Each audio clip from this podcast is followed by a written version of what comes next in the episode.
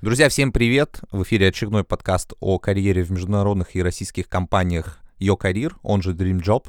С вами, как всегда, его ведущий Борис. И сегодня у нас в гостях очень интересный гость, э, директор инвестиционного фонда Ruventa Ventures э, Александр Пискунов. Добрый день, Борис. Привет. Саша, очень приятно, что ты к нам сегодня пришел.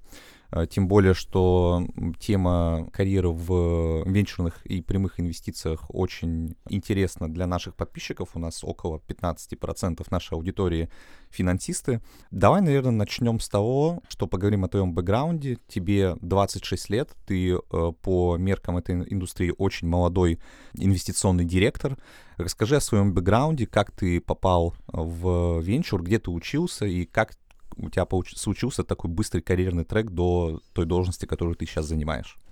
Ну, смотри, Борис, мне кажется, что тот быстрый карьерный рост, о котором ты говоришь, на самом деле мне удался как раз потому, что у меня а, бэкграунд достаточно разнообразный. То есть я а, родился в Москве, я до 12 лет а, учился в обычной московской школе, потом взял, приехал в Англию, а, там заканчивал школу, там заканчивал бакалавриат магистратуру, отучился в Кембридже, что там по меркам и российского, и даже английского студента это достаточно непросто, да, и потом, как и большинство, наверное, западных студентов, я решил, что нужно попробовать себя либо в консалтинге, либо в IB, но поскольку больше тяготел к финансам, я отработал некоторое время в инвестбанке в Лондоне, при этом, несмотря на то, что и платили достаточно хорошо, и в плане сделок, э, мне все было интересно, я понимал, что там последующие несколько лет, если я останусь, то я буду чисто сидеть за финансовыми моделями, клепать какие-то пичбуки э, бесконечные, которые, возможно, даже не будут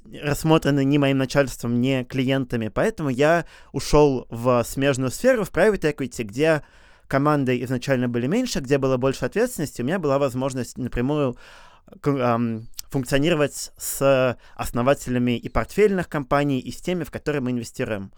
При этом вот за то время, пока я работал в финансовой сфере, я понял для себя, что мне тоже хотелось бы попробовать что-то свое.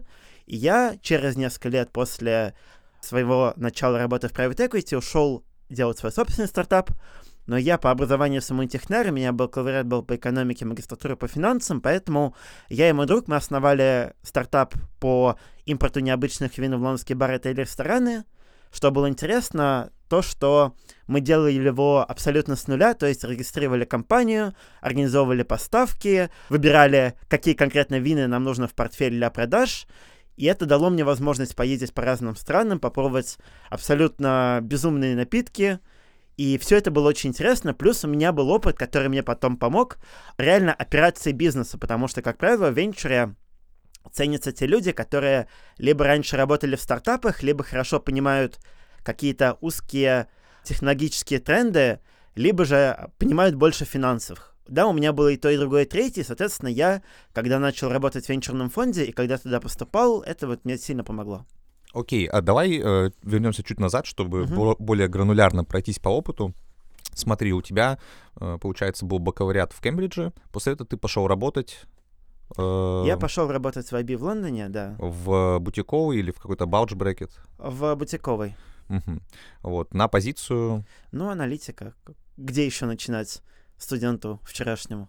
Окей. А, то есть ты без стажировки, грубо говоря, сразу пошел а, на аналитику? Без стажировки пришел на позицию аналитика. Опять же, там то, что мне помогло на тот момент, это то, что в том же Кембридже было достаточно много карьерных всяких тусовок.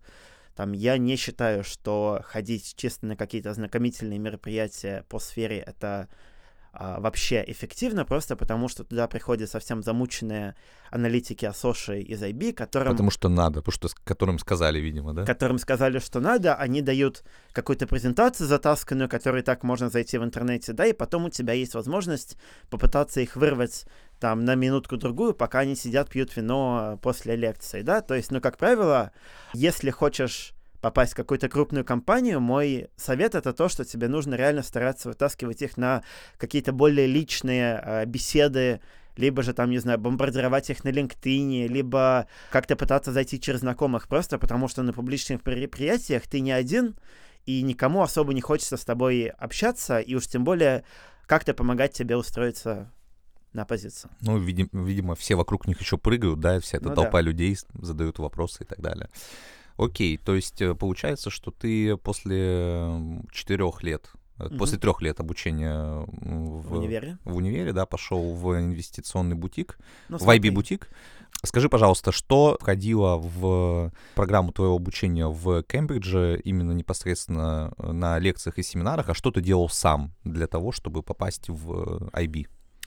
Ну, смотри, там в России, я, я сам в России в университете не учился, но я знаю, что там то, та теория, которую дают здесь, она совершенно не подходит под э, то, чем ты будешь заниматься на работе. А, ну, о России мы поговорим, вот, да, Хорошо, интересно. поговорим обязательно, просто в Англии то же самое, да, то Мгм. есть то, а, что там учат, это какие-то прикладные знания, это все очень теоретическое, да, это то, что, возможно, было релевантно, там, может быть, лет 50-60 назад, соответственно, То же, то же самое и в Кембридже. ну, слушай, в плане образования, в плане теории, что в Москве, что в Кембридже, что в Нью-Йорке, что в Гонконге, примерно то же самое. Что разнится, это учебная атмосфера и те люди, с которыми ты учишься. Ну и какой-нибудь он кампус рекрутмент, который у нас отсутствует, Ну да. в принципе, как Ну да. явление, а там он есть. То есть финмоделирование у вас в Кембридже не учили. Ну, слушай, учили, но, опять же, там одно дело финмоделирование на рабочем месте, а другое дело то финмоделирование, те устаревшие методы оценки, которые мы учили. Вот, то есть все равно все приходилось постигать самому, бегать и по карьерным мероприятиям поначалу, да, и пытаться какие-то стажировки делать, и как-то себя дальше продвигать, потому что абы кого там в любом случае они бы не взяли, там Кембридж или не Кембридж. Окей, а, у нас был уже гость, который попал в IB. Мгм. А, Вот, я думаю, что, в принципе, по рекомендациям вы будете там весьма схожи, что э, изучать во время учебы в университете, это какие-нибудь там курсы Breaking into, into the Wall Street, что-то там, какие-то курсы там, Wall Street Oasis по финмоделированию, наверное, что-то ты схожее делал, да, когда учился? Ну смотри, с одной стороны, я делал что-то схожее, с другой стороны, я бы хотел сказать, что, например, там, в отличие от российского IB, где больше предпочитают всяких технарей и финансистов, в Англии совершенно относится, когда там на твой M&A деск приходит парень, а у него, там, не знаю, образование, там, не знаю, в каком-то изящном искусстве, да, или социологии, или философии, просто потому что там считается, что, ну, а, обучить финмоделирование, обучить клепать пичбуки можно практически любого там за 3-4 месяца. Вот. При этом, Плюс у них там есть, насколько я помню, graduate schemes всякие да, для есть. студентов разных специальностей. Ты попадаешь просто для подписчиков, кто не знает, это распространенная история в э, иностранных э, банках. Если ты, например, отучился на филолога, но при этом показываешь какие-то выдающиеся soft skills и желание работать в финансовой, например, сфере, и в юридической то же самое. Ты от- проходишь отбор на программу развития недавних выпускников, и тебя перепрофилируют за там 2-3 года либо в финансиста, либо в юриста. Ну, и юристов чуть подольше, по-моему, насколько я знаю, это длится. Вот. У нас, конечно, такого нет, а всем тем, кто учится и, в принципе, хочет, например, сменить специальность, рекомендую прогуглить, обратить внимание на такие программы в Лондоне в том же или в Европе. Ну, слушай, немножко тебя поправлю. Насколько я знаю, такая вот двухгодичная программа есть только в UBS, там она есть и в Москве, и в Лондоне. В других банках там все же либо стажировки, либо тебя полноценно набирают на full-time аналитика там первого года. Вот. Я И- точно знаю, что у Барклейс есть Ну, такая у история. Барклайса, да. Вот. А остальных же там все равно берут, потому что считают, что да, возможно, у тебя нет какого-то изначального финансового понимания, но ты за время своего обучения, там, опять же, какой-то социологии, ты лучше научился как-то общаться с людьми, ты можешь их в чем-то заинтересовать, в чем они, возможно, не так сильны, и, соответственно, когда ты а, немножко подрастешь в плане своей позиции, ты сможешь реально давать больше value как клиент, так и своей команде на фронт-офисной позиции. В итоге ты попал в э, бутиковый IB. Сколько ты там проработал? Полтора года. Что входило в круг твоих обязанностей? Тебя, человека там зеленого, еще и неопытного в этой индустрии, пускай с кембриджским э, дипломом, ты пришел, каковы были твои обязанности? Ну, слушай, обязанности у меня были, как и у любого аналитика, там, что в бутиковом, что в BBIB, а там, опять же, это была а, помощь а, команде, там, моим ассошиатам в аналитике каких-то конкретных трендов на рынке, это была помощь в проверке и составлении финансовых моделей над теми сделками внутри Европы, которыми мы занимались, да, это была помощь в составлении презентации, которую мы потом предоставляли клиентам в Англии, в Германии и во Франции. И, соответственно, какая-то больше вспомогательная подготовительная работа, в то время как мои ассошиаты и там а, вышестоящие, они уже напрямую больше общались с клиентом. Да, то есть ты поработал, получается, полтора года, и после этого понял, что в бутиковом MB тебе тесновато, и uh-huh. ты решил сменить э, рабочее поприще на венчурные uh-huh. инвестиции. Как это было, как ты к этому пришел, и что тебе потребовалось, чтобы туда попасть?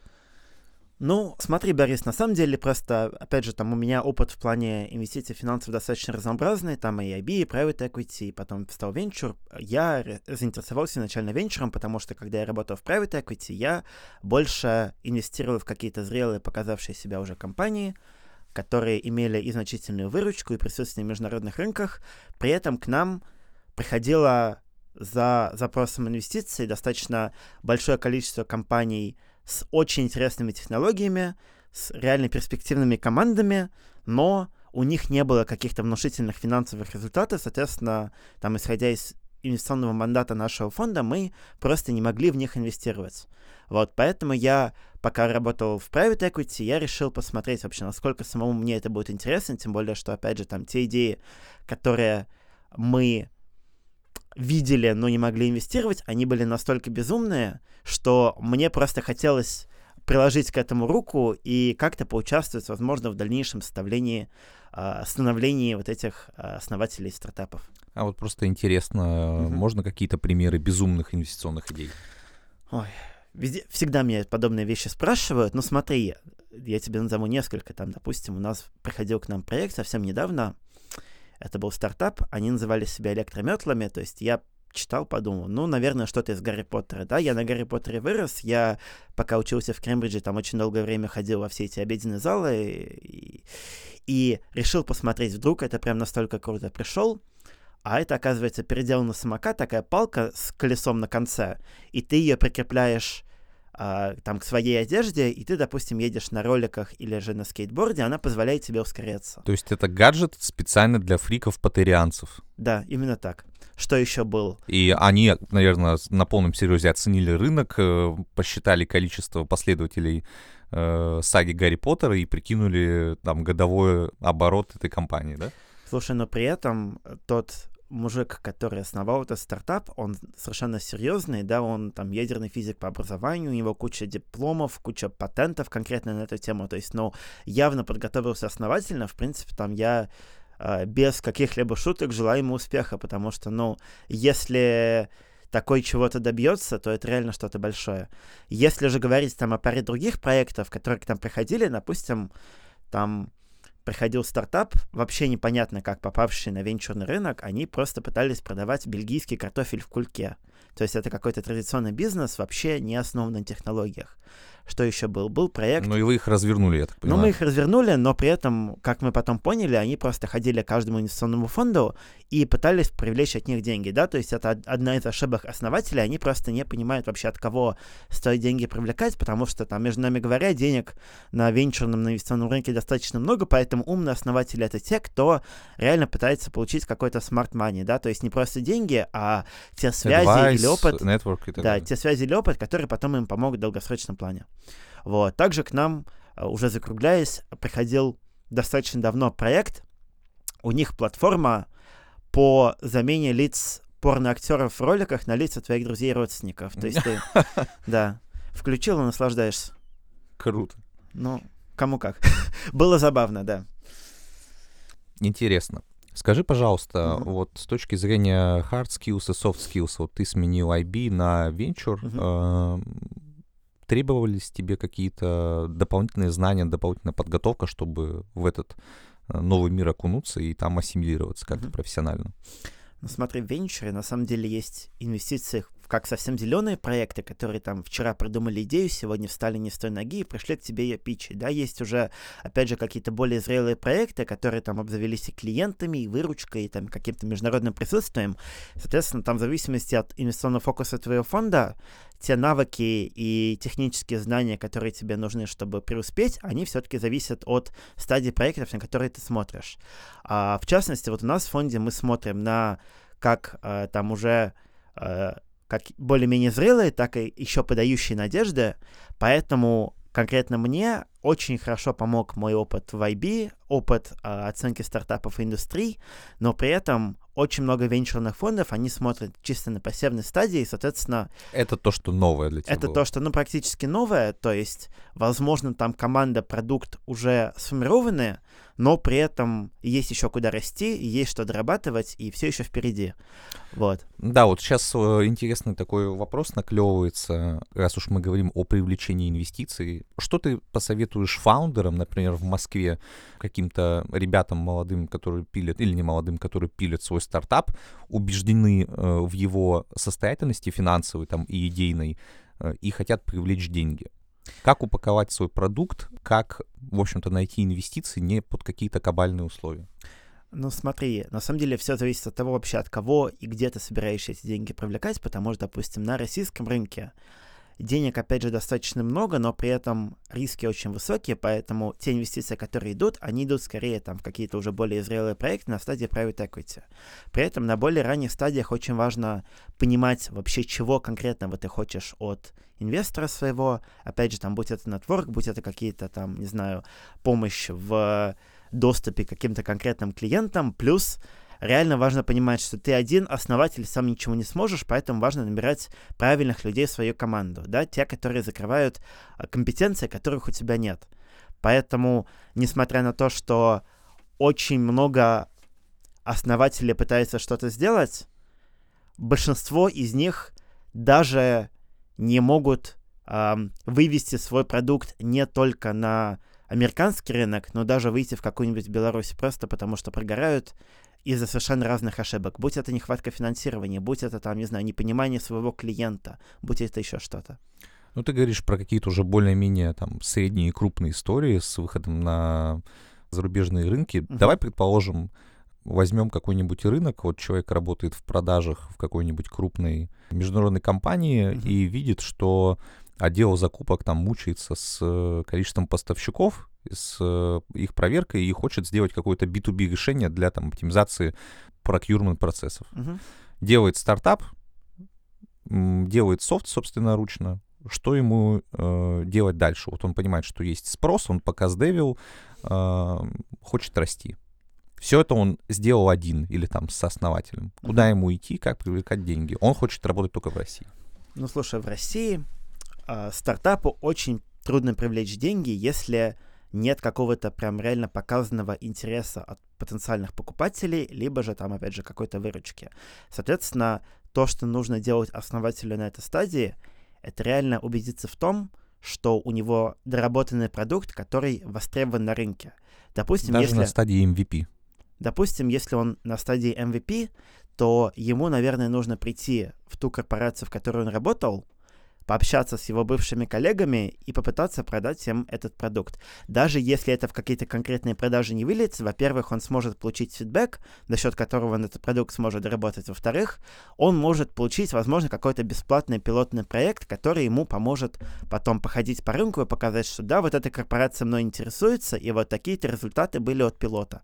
Соответственно, потенциальные покупатели в будущем, а возможно, инвесторы, они будут куда более заинтересованы в взаимодействии. То есть э, вот из инсайтов я слышу, что даже если не получается продать, угу. нужно вовлечь там крупную компанию даже за бесплатно.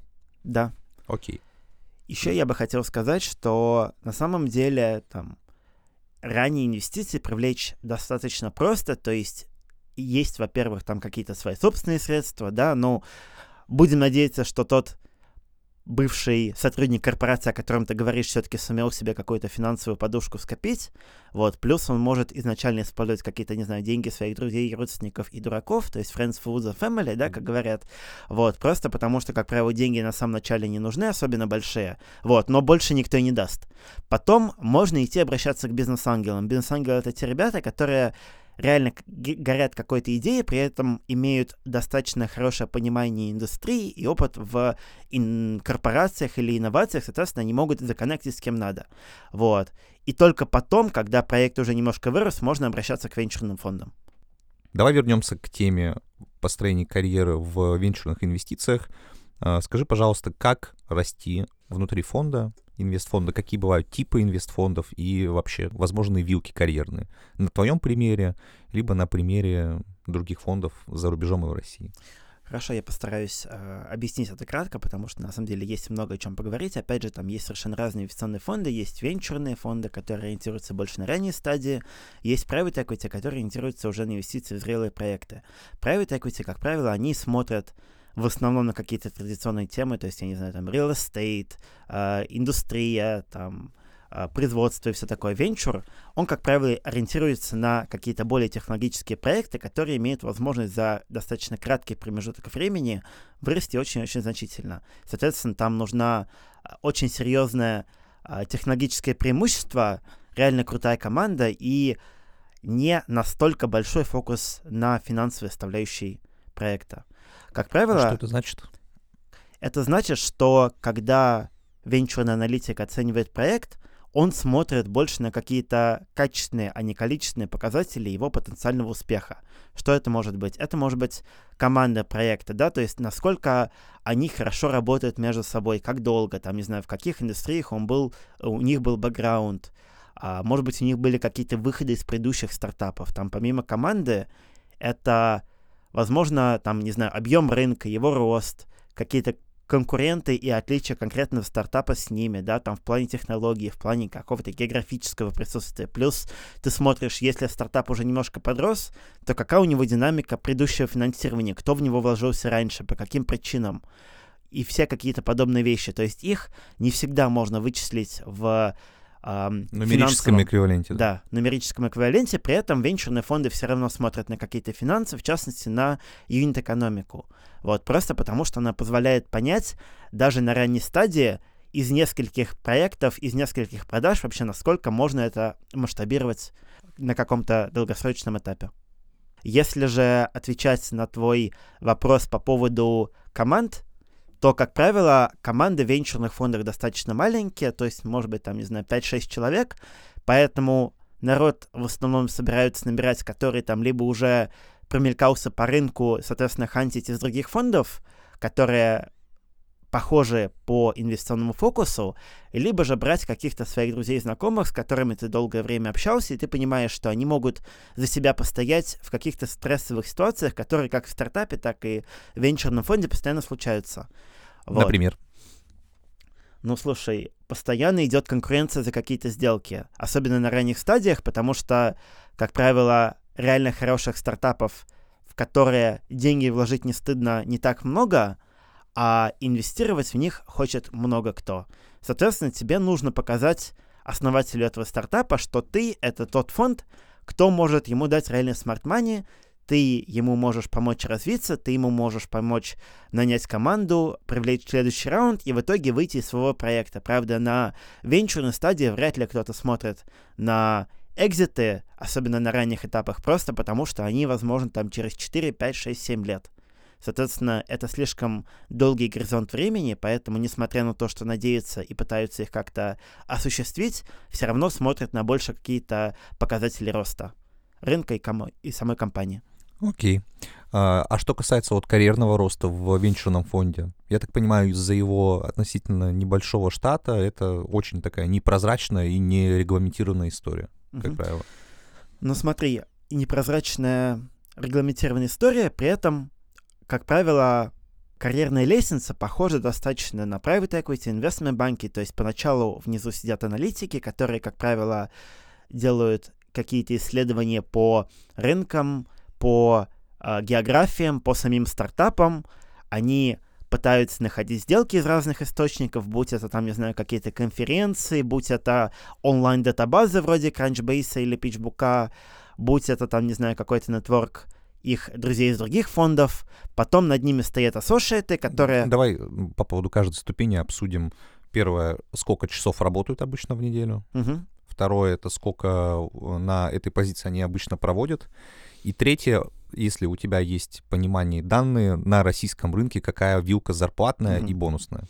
Соответственно, аналитики Хорошо, ну смотри, я бы не сказал, что в плане рабочего времени есть какая-то сильная разница между а, аналитиком и партнером фонда, при этом там партнеры фонда, они работают скорее и на выходных тоже, но просто потому что они являются это публичным их, лицом. и это их бизнес, по сути. Аналитики, да, это их бизнес, а аналитики работают, ну, может быть, там, не знаю, с 9-10 часов утра, где-то там до 7-8 вечера. То есть понятно, что это не айбишный график, но при этом это, в принципе, там стандарт э, многих индустрий, не только венчурной. Окей. э, зарплаты? Если же говорить о зарплатных вилках, то зарплата, которую получает аналитик, она сильно зависит от объема фонда, от его инвестиционного фокуса и каких-то подобных параметрах. Да, чем больше фонд, тем больше менеджмент фи, соответственно, тем больше денег выдается на каждой ступени, что партнерам, что аналитикам, что ассошиатам. Как правило, в венчурных фондах, инвестирующих на пассивной стадии, то есть совсем незрелые проекты, аналитики получают от 70 тысяч до 100 тысяч рублей в Москве.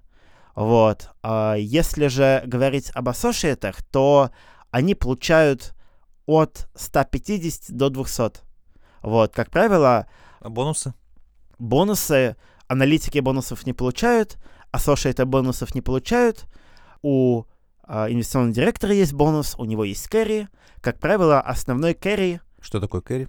Carry — это потенциальные деньги, которые ты получаешь, когда идет выход из портфеля фонда, плюс когда идут какие-то инвестиционные сделки. Ну, то есть profit-sharing. Sharing, да. Вот. Но при этом львиная доля кэрри и бонусов всех достается партнерам, просто потому что они основывали фонд, это, опять же, как ты сам сказал, их бизнес, соответственно, они за свои риски получают какой-то премиум. Окей. И по количеству лет, проведенных на каждой позиции, аналитики это... Ну, смотри, это очень сильно зависит. Ну, понятно, да. Потому что, опять же, там, если приводить различия между венчурной индустрией России и тех же Штатов, в Штатах изначально считается, что венчурная индустрия, там, если ты вне должности партнера, то ты до нее и дорасти не сможешь. То есть аналитики, там, допустим, приходят либо сразу после университета, либо с уже каким-то серьезным индустриальным опытом, либо же после MBA, и это зависит от того вообще, насколько серьезный фонд, насколько хорошие у него сделки, насколько специфичный у него фокус, например, в какие-то фонды, инвестирующие вот в биотех проекты, там в основном собираются рекрутить ребят, там, не знаю, с докторскими степенями по квантовой биологии, там, по молекулярке какой-то или чему-то подобному. И при этом все равно не считается, что они могут дорасти от начала до самого конца. Аналитики, как правило, проводят на должности, там, не знаю, 2-3 года, как и в IB, как и в консалтинге. И потом у них есть возможность вырасти до ассоциата. Ассоциаты — это те ребята, которые сопровождают сделки, отвечают за своих аналитиков, плюс, как правило, курируют какую-то определенную а, сферу внутри общего инвестиционного фокуса фонда. Вот. У них больше ответственности, они больше времени проводят с основателями стартапов, чем аналитики, и они имеют возможность а, защищать свои проекты и сферы на внутреннем инвестиционном комитете, где решается вообще в какой из нескольких предложенных проектов все-таки деньги будут даны. Если же говорить о инвестиционных директорах, например, у меня а, в фонде три основных обязанности. Да? Во-первых, это, соответственно, курирование инвестиционной части, где сидят аналитики, ассоциаты, которые ищут сделки, общаются со стартапами, там, не знаю, делают какую-то аналитику. Я потом сопровождаю эти сделки в плане due diligence, то есть я имею нетворк со стороны других фондов, где я могу спрашивать вообще, насколько эм, хорошо считают, стоит в этот стартап инвестировать или нет, где я общаюсь там с профессорами в разных университетах, где я общаюсь с людьми в разных корпорациях для того, чтобы понимать, насколько тренды сопутствуют конкретно это, этому стартапу индустрии. Плюс я сопровождаю сделку в плане написания термсчета и каких-то других вещей. А вторая моя задача заключается в работе с портфелем, будь это помощь нашим портфельным компаниям в стратегическом росте, то есть это выход на новые рынки, это заключение каких-то крупных контрактов с корпоратами, либо же на более ранних стадиях это помощь в рекрутменте новых членов команды, доработка прототипа и каких-то других вещей. Вот. Плюс со стороны портфеля вторая моя задача — это организация выходов из портфельных компаний со стороны фонда путем перепродажи более поздним игрокам рынка, будь это private equity фонды, либо же стратегические инвесторы а, корпорации. И третья моя задача заключается в том, что я помогаю фонду фанрейзить новые деньги, в частности, когда мы начинали, большинство денег шло от частных лиц. Сейчас мы привлекаем также и корпорации, потому что мы считаем, что они могут дать нам фонд не только публичность, но еще и большие чеки, еще и смарт-мани нашим стартапам.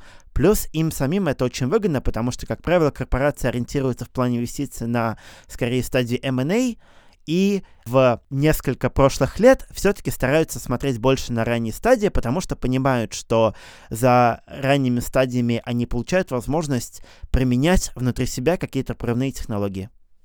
Окей. Вот пока ты рассказывал, у меня назрел вопрос, есть ли вообще смысл в прохождении программ акселерации стартапов, которые вот так вот в медиапространстве, в моем, во всяком случае, мелькают, но у меня такое ощущение, что половина из них это какой-то лохотрон, за который еще и заплатить надо. Либо нужно идти, каздевить, продавать первым клиентам, э, что-то делать бесплатно, и потом уже э, идти к венчурным фондам или к ангелам. Ну, смотри, я считаю, что в модели акселерации как таковой есть, безусловно, свои плюсы, при этом, как ты сам сказал, очень много акселераторов, которые реально эм, никакой стоимости стартапу не добавляют. Соответственно, предпринимателю нужно реально понимать вообще, что ему нужно, чего ему не хватает. Если он хочет выйти на какой-то новый зарубежный рынок, то ему лучше податься в какой-то международный акселератор, который имеет экспертизу в конкретной его отрасли, который может его связать с новыми потенциальными партнерами, новыми членами команды, новыми клиентами, которые ему помогут вырасти.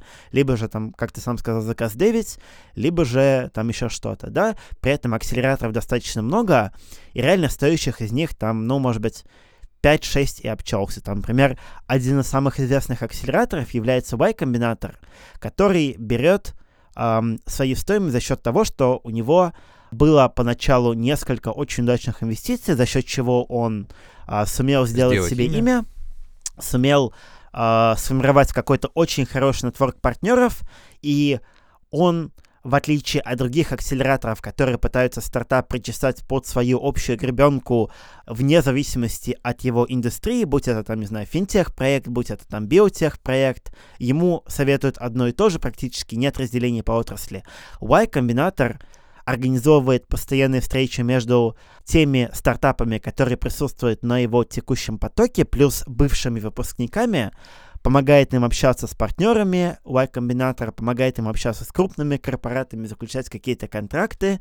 И на демо-дне, то есть на моменте выпуска из Y-комбинатора, у стартапа есть возможность поднять деньги от очень крупных и известных по всему миру фондов, которые ему потом очень сильно помогут. А, очень интересно. А, давай поговорим про твою компанию, Давай. про Ruventa Ventures. А, соответственно, интересует несколько вещей. Первое — это рынки на которых вы оперируете с точки зрения географии и специализации по индустриям. Второе — это ваш штат, в общем, много ли у вас людей работают. И третье, вот мне интересно, насколько эта информация ты вообще можешь делиться, это средняя доходность с одного проекта вашего. Ну, сразу скажу, что если ты вно- вносишь деньги в наш фонд в определенном объеме, то мы с радостью поделимся с тобой нашей доходностью. Вот.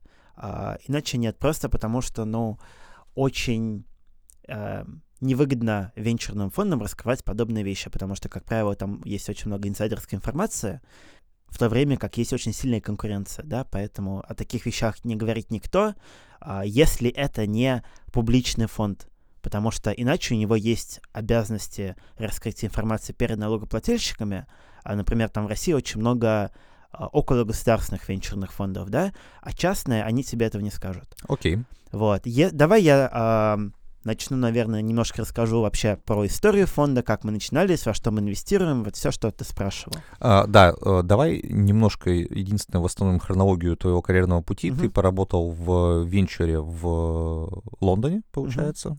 Я поработал в IB в Лондоне, перешел в private equity фонд, потом э, занимался своим стартапом, потом перешел в другой э, фонд, и вот сейчас я там около двух лет уже работаю э, в Штатах в моем фонде Reventa Ventures. А, при этом мы начинали, когда это был 2014 год, фонд, да, а мы начинали инвестировать из Сингапура, Тогда были в основном инвестиции на совсем ранних стадиях, в основном в хардверные, то есть железные темы. Изначально инвестиции шли чисто в Юго-Восточную Азию. А, За первые пару лет, то есть до 2016 года, нам удалось достаточно хорошо зарекомендовать себя на рынке, сделать три выхода из портфеля и произвести соинвестиции с крупными американскими фондами из Кремниевой долины, что в 2016 году позволило ор- организовать венчурный фонд уже на более крупную сумму, открыть офис в Сан-Франциско в Штатах и начать инвестировать куда более глобально. То есть мы сейчас смотрим в основном на Северную Америку, Европу, а где-то там, не знаю, 80% портфеля — это Северная Америка, то есть Штаты либо Канада. И Вот. специализируетесь вы на... Мы специализируемся на узкотехнологических вещах, то есть это искусственный интеллект, это робототехника, это транспорт. При этом pipeline достаточно большой. Мы смотрим на quantum computing, мы смотрим на А что это? а, ну, квантовые технологии, то есть это вычисления, которые раньше были чисто вот в теоретическом, в академическом а, поприще, при этом за последний год-полтора они реально стали применяться в больше бизнесовых То направлениях, есть это, соответственно, говоря, можно софт для можно Science? логистику улучшать с помощью них, можно делать софт для Data Science, можно проводить какие-то вычисления, которые более эффективно помогут ракете опуститься на Марс или что-то подобное, да, то есть применения достаточно широки, при этом мы в фонде смотрим на а, какие-то, опять же, прорывные вещи, так называемый Frontier Tech, который может дисраптить ам, индустрии в совершенно разных вещах. В частности, у нас в портфеле на текущий момент в районе 25 компаний, и они все совершенно разные. То есть есть, например, стартап, который называется Boom Aerospace. Ребята производят сверхзвуковые самолеты, то есть делают примерно то же самое, что делал в свое время Concorde в 20 веке. При этом они частные, они делают все куда более эффективно и сейчас очень хорошо растут. Мы этой сделкой очень гордимся и помогаем им а, по мере возможности. Также у нас есть компания, которая а, имеет технологию для навигации дронов автономных машин, есть умные зеркала, сателлиты, беспроводные зарядки, пара биотех стартапов, а, 3D-печать зданий и много совершенно разных тем. То есть э, портфель достаточно широкий, и в частности, вот в моем фонде мне нравится то, что есть а, возможность инвестировать в совершенно разные вещи, которые тебе нравятся. Окей, интересно. Скажи, пожалуйста, как производится оценка вот таких вот сложных э, с точки зрения э, бизнеса компаний? Это вот первый стартап, который сказал, Boom Aerospace, да, Да. называется, производят они ракеты. Мгм. Как оценить компанию и э, какие методы вообще вы при- применяете на стадии инвестиций? Boom Aerospace производит не ракеты, а сверхзвуковые самолеты, Да, извините. но а, при этом, смотри, когда мы не вкладывались, это был, это было а, полтора-два года назад, тогда они были еще достаточно ранние, поэтому мы на тот момент использовали все-таки те параметры, о которых я тебе уже недавно говорил, о оценке стартапов ранних стадий. То есть мы смотрели, и нам понравилось на тот момент, что у них реально опытная в этом плане команда, у них есть а, опыт и ам, в аэродинамике, и в инженерии, и в, опять же, в том же самом aerospace, соответственно, они закрывали для себя и для нас, как потенциальных инвесторов, совершенно разные отрасли, плюс мы на тот момент сделали аналитику рынка и посчитали, что а, рынок сверхзвуковых самолетов, да, он достаточно старый, но он в последнее время будет очень сильно расти, просто потому что а, увеличилась эффективность этих самолетов, уменьшились расходы на производство материалов, а, уменьшились какие-то а, временные издержки на то, чтобы сделать определенные полеты, да, соответственно, все это стало куда более перспективно, и это имеет сейчас потенциал вырасти в какую-то уже более массовую сферу, чем это было в 20 веке. А это, я так понимаю, военные самолеты? Нет, это самолеты гражданские. А, гражданские. Гражданские. Сверхзвуковые. Сверхзвуковые. Такие бывают? Не ракеты. Ага, я Да. понял. Да, такие Мне, бывают. мне самом почему деле, казалось, что все гражданские самолеты не сверхзвуковые. Может, я просто профан вообще в этой... Ну, значит, ты не читал про наш стартап. Да. И, значит, еще скоро услышишь, потому что они а, достаточно скоро собираются выпускать коммерческие авиалайнеры, и тогда они уже будут а, известны. А сумма сделки не раскрывается, да? Не раскрывается. Окей. Но об этом можно почитать. Окей. Не раскрывается, но можно почитать. Да. Интересная формулировка. Есть ли в портфеле какая-то компания, которую ты сам лично привел? Есть такая компания, она, а, кстати, российская, называется X-Robotics. Это компания из России. Мы в России начали инвестировать совсем недавно, буквально с августа месяца, потому что мы посчитали, что а, да, российский рынок, он маленький, очень проблематичный, но при этом а, реально классные команды в техническом плане, есть реально интересные идеи, и у нас, как у западного инвестиционного фонда, есть возможность дать местным стартапам то, что не может дать практически никто из местных. Тот стартап, о котором я хочу сказать, он называется X-Robotics. У них э, технология, робот, который позволяет эм, производить еду, в частности пиццу, для ресторанов и для dark kitchens.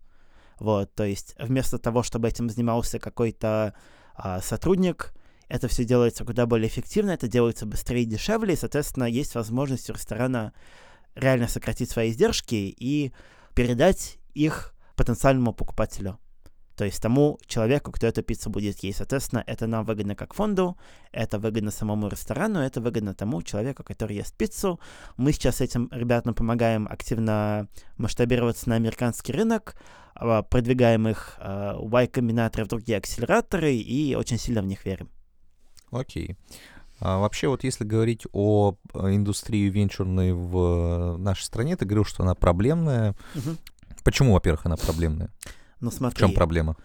проблем много, они есть как со стороны стартапов, так и со стороны инвесторов. Там, если поговорить со стороны инвесторов, то, как правило, а, например, одна из проблем в том, что мало вероятности, что у тебя, как у венчурного фонда, получится выйти из своей инвестиции путем перепродажи какому-то более позднему игроку.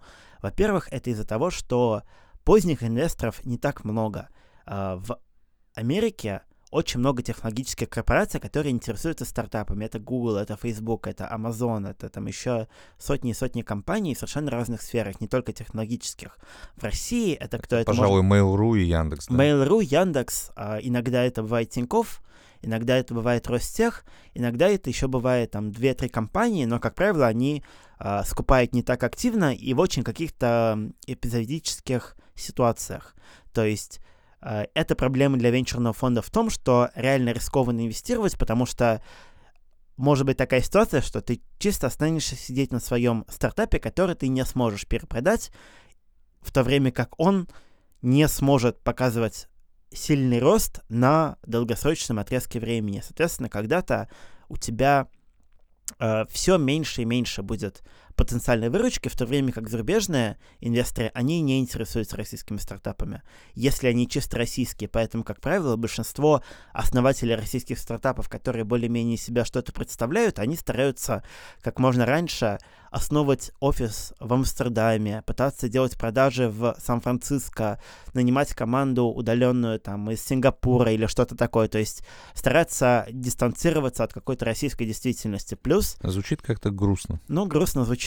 При этом э, еще одна проблема для российского рынка заключается в том, что у российского основателя идея фикс это взять скопировать идеи из-за рубежа.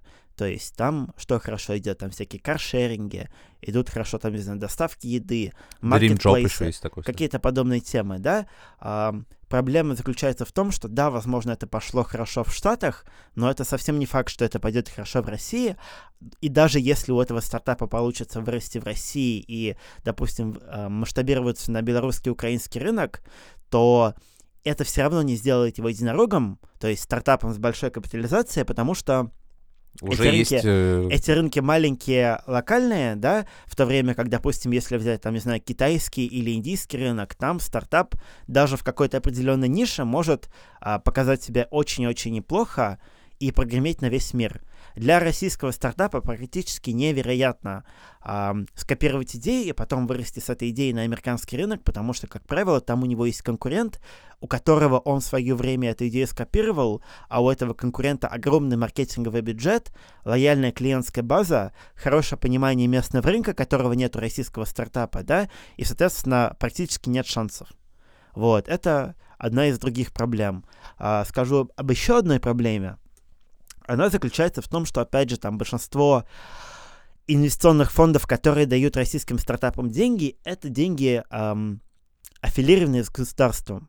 На текущий момент э, для западных инвесторов очень проблематично взаимодействовать с российскими государственными деньгами по политическим, по экономическим причинам.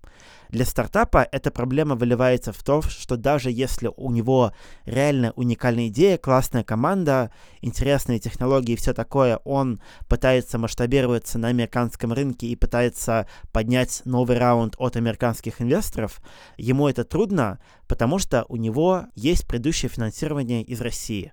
Российских инвесторов не любят, их стараются выкупать, Соответственно, для российского инвестора... Почему это, их не любят? Ну, опять же, это политические, экономические причины. Не хотят взаимодействовать с российскими деньгами, потому что для западных инвесторов непонятно, откуда у этих э, денег растут корни. А когда понятно, то это не те корни, с которыми западные инвесторы хотят связываться. Даже если это частный инвестор или ангел. Ну, с этим проще, но таких достаточно мало, таких еще нужно заинтересовать. И, как правило, даже если фонд частный, то у него есть часть денег, которая каким-то образом связана с государством. Окей. Саша, скажи, пожалуйста, о российском венчурном рынке с точки зрения построения карьеры в нем. Вот если, например, э, я учусь там на третьем-четвертом курсе условной финакадемии и хочу пойти работать в венчурный фонд что мне нужно, ну ты уже вкратце рассказал с точки зрения там подготовки к этому. Да. Э, какие вообще есть у нас фонды, там топ-10 фондов, в которых не стыдно идти сразу после университета? Mm-hmm. И на чем э, наши фонды инвестиционные в России специализируются с точки зрения индустрии, в которые инвестируют? Хорошо, я отвечу. Смотри, но если говорить о том, что нужно студенту, я, во-первых, хочу заметить, что в России работать в венчурной отрасли совсем не так престижно, как в Америке. Соответственно, попасть сюда куда проще.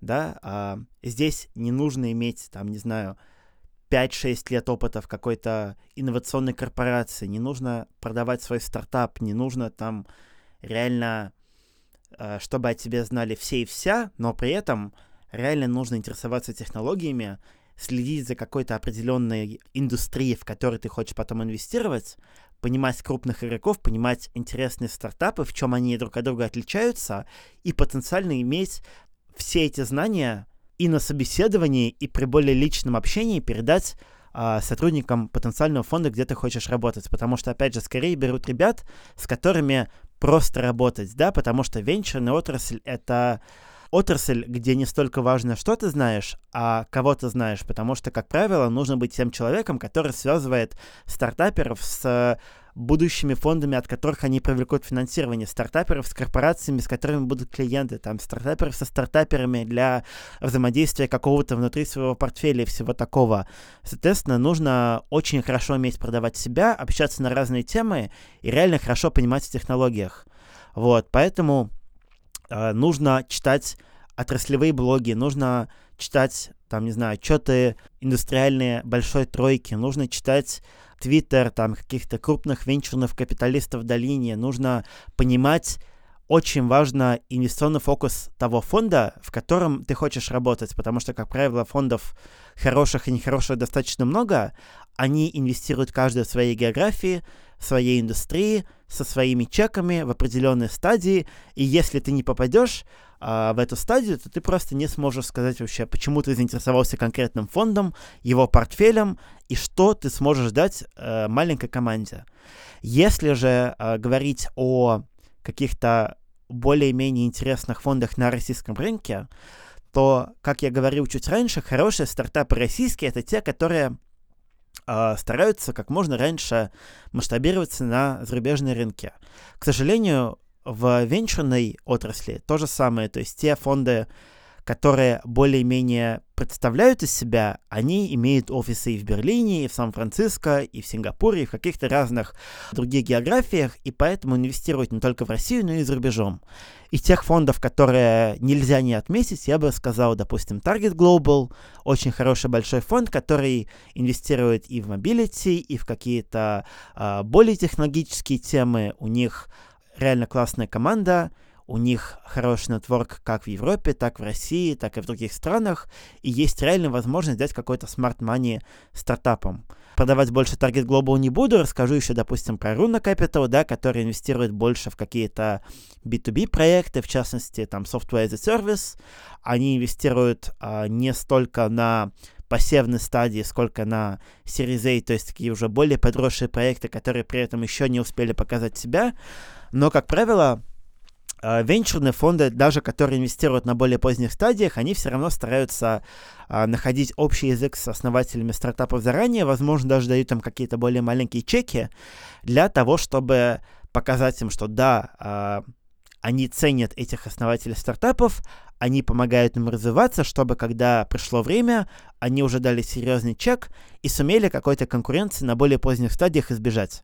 А, помимо Target Global и Rune, я бы э, назвал еще несколько, ну, допустим, там, если чисто из российских фондов, одним из самых активных является фонд развития интернет-инициатив, да, то есть Free.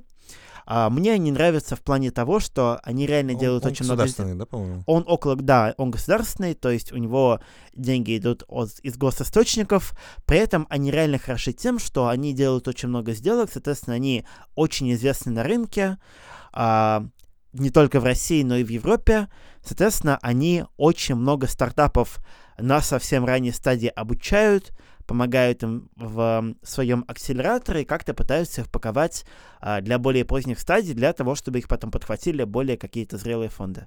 И пятый какой-нибудь Пятый фонд? фонд, который я бы назвал, ITBF, хороший фонд. Опять же, там у него есть офис в Берлине тоже, но много сделок, которые он сделал, делает они в Россию. Он инвестирует в основном в индустриальные темы, то есть это робототехника, это дроны, это проекты, которые позволяют, допустим, агроиндустрии российской сильно развиваться. Мне они нравятся тем, что, опять же, там у них классная команда, у них реально хорошее понимание российского и европейского индустриального рынка, соответственно, они инвестируют в те проекты, которые реально могут выстрелить за там 3-4 года, которые они живут в портфеле ITBF. Спасибо. Мгм. В общем, судя по всему, не все так плохо э, с э, российским э, венчуром и с точки зрения построения карьеры в нем, в фондах, которых ты упомянул, и с точки зрения привлечения денег для тех стартапов, которые имеют крутую идею и хотят заявить о себе и нуждаются во внешнем финансировании. Саша, спасибо большое, было очень интересно с тобой пообщаться. Спасибо, Борис.